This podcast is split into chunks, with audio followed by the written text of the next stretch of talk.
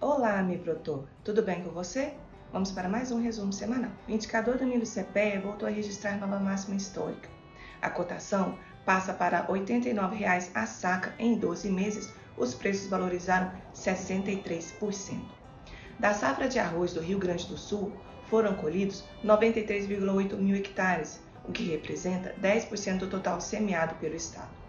A Bolsa de Comércio de Rosário, na Argentina, indicou que 20% da safra de soja tardia, plantada na província de Rosário, na região norte de Buenos Aires, pode não ser colhida, isso devido à falta de chuvas. A classificação dos grãos continua sendo um ponto bastante preocupante, pois muitos produtores não estão conseguindo alcançar o padrão para exportação. Em Mato Grosso, a chuva não tem dado trégua e os transtornos e perdas por causa do excesso de umidade prejudicam o andamento da safra de milho no estado. A situação do plantio do milho da segunda safra em Mato Grosso, como foi dito, já é considerada arriscada.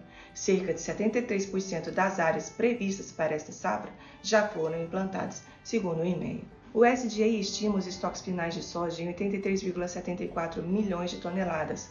O mercado esperava números menores. O farelo de soja registra forte recuo na China, o que também pressiona o grão em Chicago devido à preocupação de novos casos de peste suína africana na China.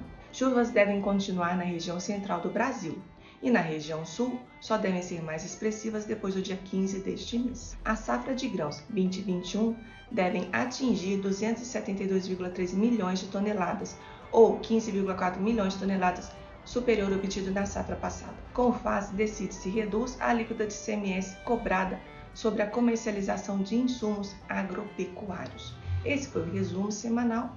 Te espero semana que vem. Até lá!